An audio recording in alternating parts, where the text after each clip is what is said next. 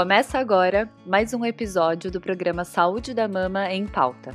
Aqui, semanalmente, mastologistas trarão informações de forma simples e com qualidade para que você possa entender mais sobre o cuidado com as suas mamas.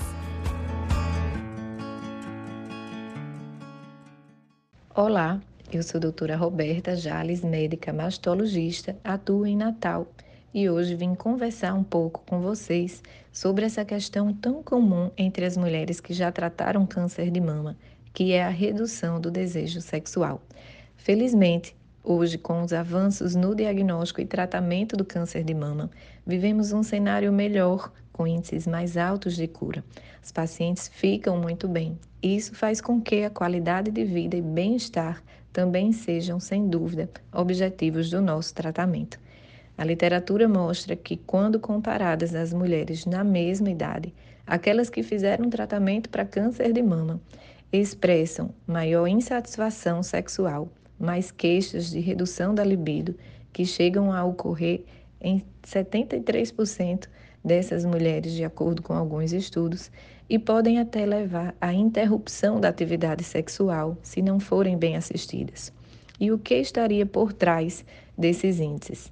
Um estudo realizado na Austrália com quase 2 mil pessoas com câncer de mama, com média de idade de 54 anos, mostrou que houve redução na frequência, resposta e satisfação sexual como um todo, atribuídos pelos participantes por diferentes motivos, como fadiga, dor, sofrimento psicológico, prejuízos na imagem corporal, além de alterações decorrentes da própria menopausa, que é induzida pelo tratamento do câncer de mama, como ressecamento vaginal, fogachos e ganho de peso.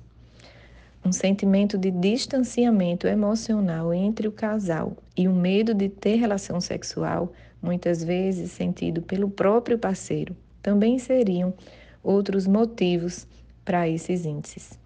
Se você notou piora na sua vida sexual após o câncer de mama, você não está sozinha.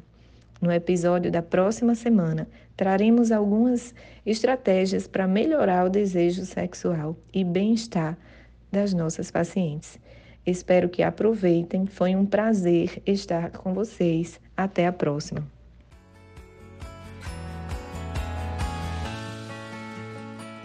Esse podcast é uma iniciativa da Sociedade Brasileira de Mastologia para te ajudar a entender mais sobre prevenção, detecção precoce e tratamento do câncer de mama.